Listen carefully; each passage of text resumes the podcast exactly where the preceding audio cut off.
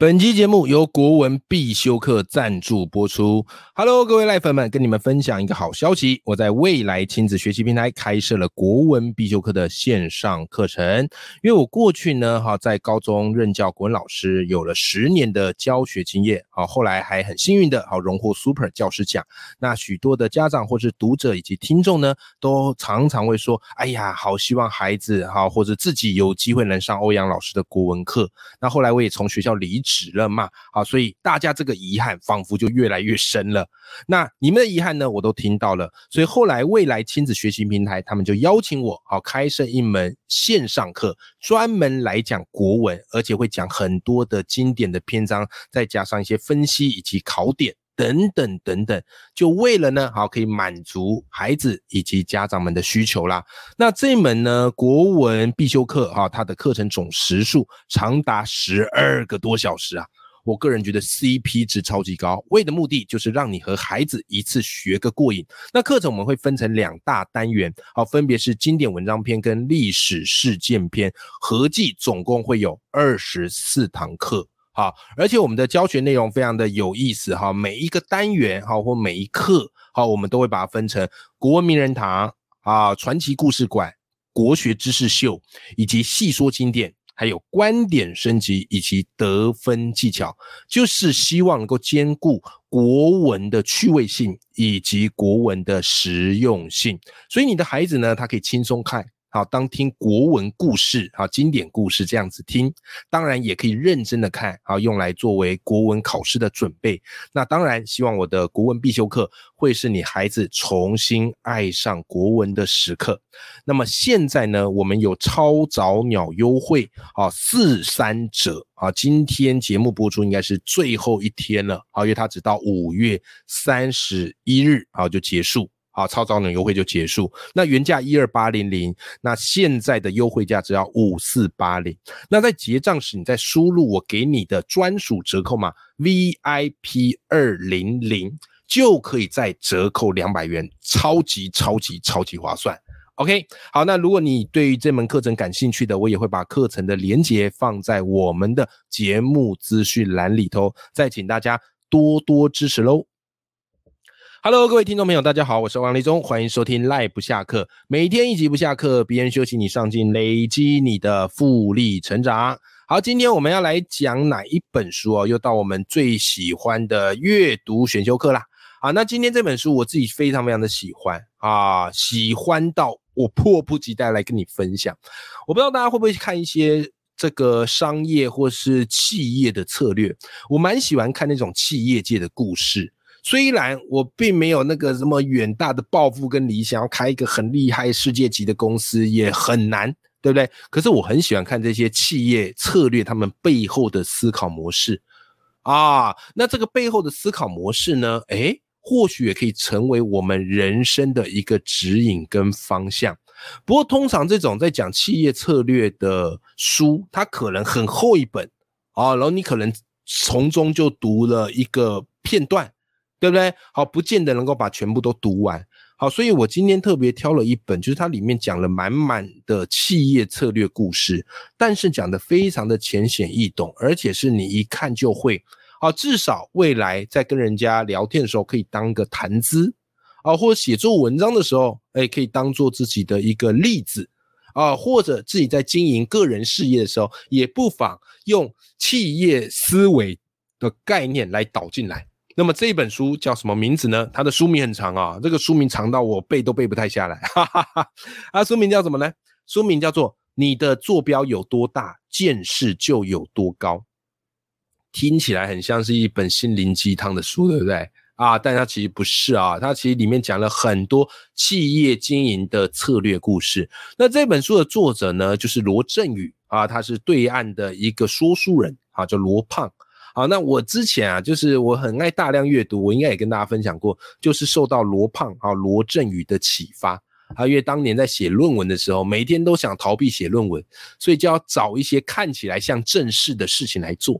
啊，所以当年我在写论文的时候，每天我都在看那个罗振宇的节目啊，他那时候的那个节目叫做逻辑思维，好，一集大概四五十分钟吧，然后就讲一个概念啊，或讲一个故事啊，讲的非常的鞭辟入里，而且妙趣横生。好，所以我那时候是每天看，每天看，而且很神奇哦。就看完那节目之后，我还会去找他在节目里提到的书来看。啊，这个我觉得后来对于我，不管是在做 p a r k e t 节目，不管在做线上课程，不管是在做写作，都有非常大的帮助。那其实这本书呢，他说白了就是把罗振宇、罗胖他过去在逻辑思维的那些节目内容变成文字档啊，变成文字档。那我觉得这样蛮好的，因为看节目虽然方便，但不见得记得得。可变成书，你就可以不断的 review 跟复习。好，所以这本叫做《你的坐标有多大，见识有多高》，它其实就是在讲很多的商业跟企业界的故事，而且里面所讲到的都是大家非常熟悉的知名品牌，所以你在读的时候，那个共鸣感会更强。好，所以我非常推荐你这本书啦。好，那当然要跟你分享一下这本书里面讲了哪些精彩有趣的企业策略跟故事呢？我们先讲这个人，这人你一听过，而一讲到他，我们就说这人是个狂人呐，马斯克。对，马斯克真的是一个狂人，对吧？可是如果你不懂他，你搞不好觉得这个人就是在博版面，这个人就是在吸眼球，这个人就是在赚流量，对不对？你说要把人送到火箭，可是他现在马斯克做事有真的在朝着这个目标前进吗？对不对？我现在对马斯克了解就是什么特斯拉嘛，啊，就是电动车嘛，还有他现在就是在经营推那个什么 Twitter 嘛，对不对？各位，如果你是这样认为，那你真的要好好看这本书了，因为这本书会让你对马斯克有完全不一样的改观。其实啊。这本书讲到马斯克他的策略很有趣，马斯克策略他给他四个字叫做造塔模式。什么叫做造塔模式呢？翻成一句白话叫做从小到大逐步的接近目标。马斯克他一开始先帮自己设定一个最大的最大的终极蓝图啊，就是一百万人送上火星，对吧？可是你要达成这件事情不容易，所以他把目标一个一个拆解。一个一个拆解。首先，你要把人送上火星，那最重要的，你的交通工具是什么？对不对？你交通工具什么？是不是火箭？对吧？然后他发现现在的火箭呢，能够承载的人数很少啊，顶多送五个人差不多了。所以他的目标就是要把火箭想办法做大一点，好变一百啊，对，一百人。然后再来呢，现行的状况下，啊，不管是这些火箭呐、太空船呐，好，它的成本太高，所以他要想办法把它降低到五分之一。然后再来，现行的火箭通常都只是一次性的。那马斯克他决定，那我要改良的目标就是让这个火箭可以回收、重复使用。所以马斯克他有一个公司叫 Space X，就是专门在处理火箭这件事。说哦。好像有点意思喽。那特斯拉怎么说？他现在不在搞那个特斯拉吗？各位，他为什么要做特斯拉呢？很简单嘛，因为到了火星去，它的能量、它的能源只能是来自于太阳，它不见得是有地球这么多的这个能能源的资源可以运用，对不对？好，居然能量是来自于太阳，那么如果你在火星，你总不可能用走的吧？你总要有代步工具吧？对吧？所以他考量到这一点，因为我是要让人在火星上生活，没有代步工具，谁要去啊？所以怎么样嘞？在火星上，如果要有代步工具，那就只能是电动车。所以你甚至可以这么想，这个电动车怎么样嘞？就是未来啊，可以在火星上的一个代步工具，有没有？好，再来，如果在火星上都不能上网，你会想去吗？你去个三天就想回来了，所以一定也要迫切的解决网络这件事情。那怎么做嘞？于是马辛克他有一个叫什么？Starlink，这个叫做星链计划，它可以发射怎么样嘞？好，一万两千颗通讯卫星来提供这个通讯的服务。你看他连这一层也想好了，对吧？所以你看嘛，现在不是那个乌俄战争吗？对不对？马斯克当时就为乌克兰助力嘛，啊，就是直接用星链计划好来提供乌克兰好他们的这个网络通讯嘛。所以你看，这个人我们看起来真的是个狂人，可是他的狂人在逐步达成这个目标的过程当中，他用就是这个造塔模式，对不对？从小到大，一个一个接近目标是非常细腻的 OK，哇，这个我看了之后才发现，真是太有意思了。好，所以马斯克教会我们什么事情呢？他告诉我们，商业不光只是钱，不光只是交易，不光只是创业，商业还是我们生活的一部分，甚至呢，还彻底塑造了我们的生活。你看，这好玩吧？好啦，那么接下来呢？哎，来来来，我们来讲另外一家企业，也是很有意思哦。这家企业啊，我相信啊，一定陪伴了很多人的童年。我们那个小时候最喜欢玩什么？积木嘛，对不对？那讲到积木，你觉得最有名的积木是哪一件？不用说，就是乐高这一间啊，就是乐高积木这个公司。好，那我们可以从乐高积木，我们可以学到什么呢？先跟大家稍微分享一下，这个乐高积木它是从一九三二年啊创立的，它最初是丹麦的玩具公司，它主打的就是塑料积木。好啦，后来这个积木呢，果然也是风行全球啊啊，孩子们很喜欢，而且乐高的积木很厉害啊，它的那个接缝都可以无缝接轨啊，然后不能太松，不能太紧，这个是一个极细致的工业技术，对吧？可是后来乐高积木他们面对到了一个挑战，怎么样的挑战呢？就是慢慢的电动兴起。电子游戏兴起，那电子游戏在孩子眼里看起来更炫、更酷，声光效果更十足。相较于积木啊，积木好像有一点点落伍了。好啦，那乐高积木面对到电动的这样的一个冲击，他们怎么办？他们一开始想：糟糕，我们难道就要被电动给取代了吗？不行，我们也要跟风，我们也要去蹭这一波。好，所以后来呢，他们开发玩具的速度变更快。新玩具数量扩增三倍，新产品的主题，哇塞，一下给它加到五个，而且还创建了乐高乐园。不仅如此，他们也要想办法吃电动的市场，所以他们甚至还有乐高的电子游戏，还有乐高的培训中心。哇，各位，你看搞得这么样的风生水起，那想当然尔，感觉应该事业蒸蒸日上吧？不好意思，并没有。搞到快要破产，你知道吗？在二零零三年的时候，乐高发现他们怎么样嘞？哇塞，已经欠了十亿呀，濒临破产的边缘呐，怎么办？怎么办？这时候乐高他们才意识到一件事情，并不是只有不断的去跟风跟流行才有办法生存，那可能会让人家不知道你到底是在做什么的。所以他们回过头去思考，我们的核心原点到底是什么？我们当初的核心竞争力到底是什么？后来发现，他们的核心竞争力就是来自于拼接技术。没有任何一家积木可以像他们的拼接技术做的这么的完美，毫米级精确，分毫不差。而且他们的产线速度也非常快，啊，他们一分钟可以产十万块的积木。一年可以产五百五十亿块的乐高积木，再来他们的管理模式也是他们的优势之一。好，他们有办法去做合理的库存，去降低采购的成本，而且将产品精准无误、准时送达到店家以及消费者的手上。所以最后他们决定就不去蹭这个电动的风潮，专注的做好他们该做的事情，回到原点。我自己很喜欢这个故事啊！我喜欢这个故事的原因，倒不是因为我也是这样人，而是它会作为我日常的提醒。因为我这人其实蛮跨的，我坦白跟大家讲，就是我常常会把一件事做的觉得，哎，好像蛮蛮不错了，然后我接着就会讲说，哎，那我想去做其他的事情。你看，像我以前一开始是在做这个桌游教学，后来也有这个国文教学，然后又教故事。啊，又教表达，又教写作，然后现在又转做 podcast。我个性是一个很跨的人，我个性是一个很跨的人，就是我看到人家在做什么，我都觉得很有意思，我也想去试一下，没有什么不好。但是我看完乐高故事，我会回头过来想，就是我的核心原点到底是什么？我做这些事情，我有没有去兼顾到我的核心原点？各位，只要核心原点不丢，边界就可以不断的扩大。所以看完乐高，我真的还是回头去想，就发现我的核心原点应该还是要专注在表达这件事情啊，写作这件事情，这个才是我的一个核心之本。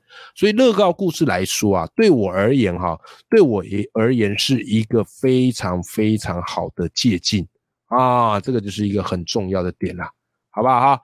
好，再来最后一个，再跟大家分享一个，我觉得也还蛮有趣的，因为大家一定都会用，叫 YouTube。